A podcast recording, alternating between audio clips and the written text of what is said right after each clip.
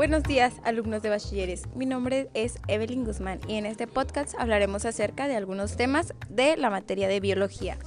Mi nombre es Paulina Villalpando y yo presentaré el tema de tipos de desarrollo embrionario. Mi nombre es Gael Ramos y yo les presentaré los tipos de reproducción. El primer tipo de reproducción es el asexual, que se efectúa por bipartición o gemación sin la participación de gametos o células reproductoras. Se da en bacterias, arqueos y protosaurios. Existen distintas modalidades de reproducción asexual. Bipartición, gemación, espoluración y parteogénesis. Otro tipo de reproducción es la sexual.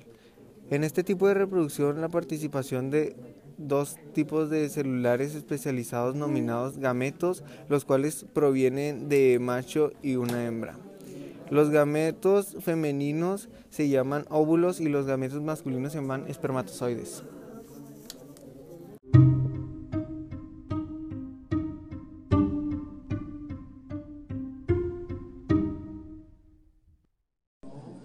Tipos de desarrollo embrionario. Ovíparo. Las crías se forman y nacen en huevos que se desarrollan fuera del cuerpo de la madre. Vivíparo. Se desarrollan dentro del cuerpo de la madre. Ovivíparo.